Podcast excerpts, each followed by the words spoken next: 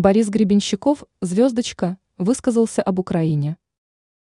Музыкант Борис Гребенщиков, звездочка, в интервью для Financial Times высказался касательно отказа выступать на территории украинского государства.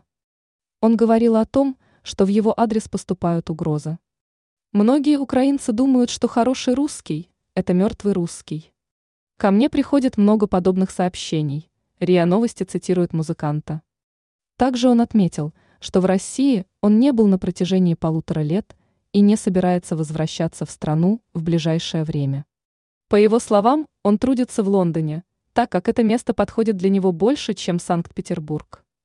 На данный момент Борис Гребенщиков, звездочка, имеет статус иностранного агента, так как он выступал в поддержку сбора средства для помощи Украине. Также он высказывался против проведения специальной военной операции и получал субсидии от иностранных источников. В настоящее время музыкант проживает на территории зарубежного государства.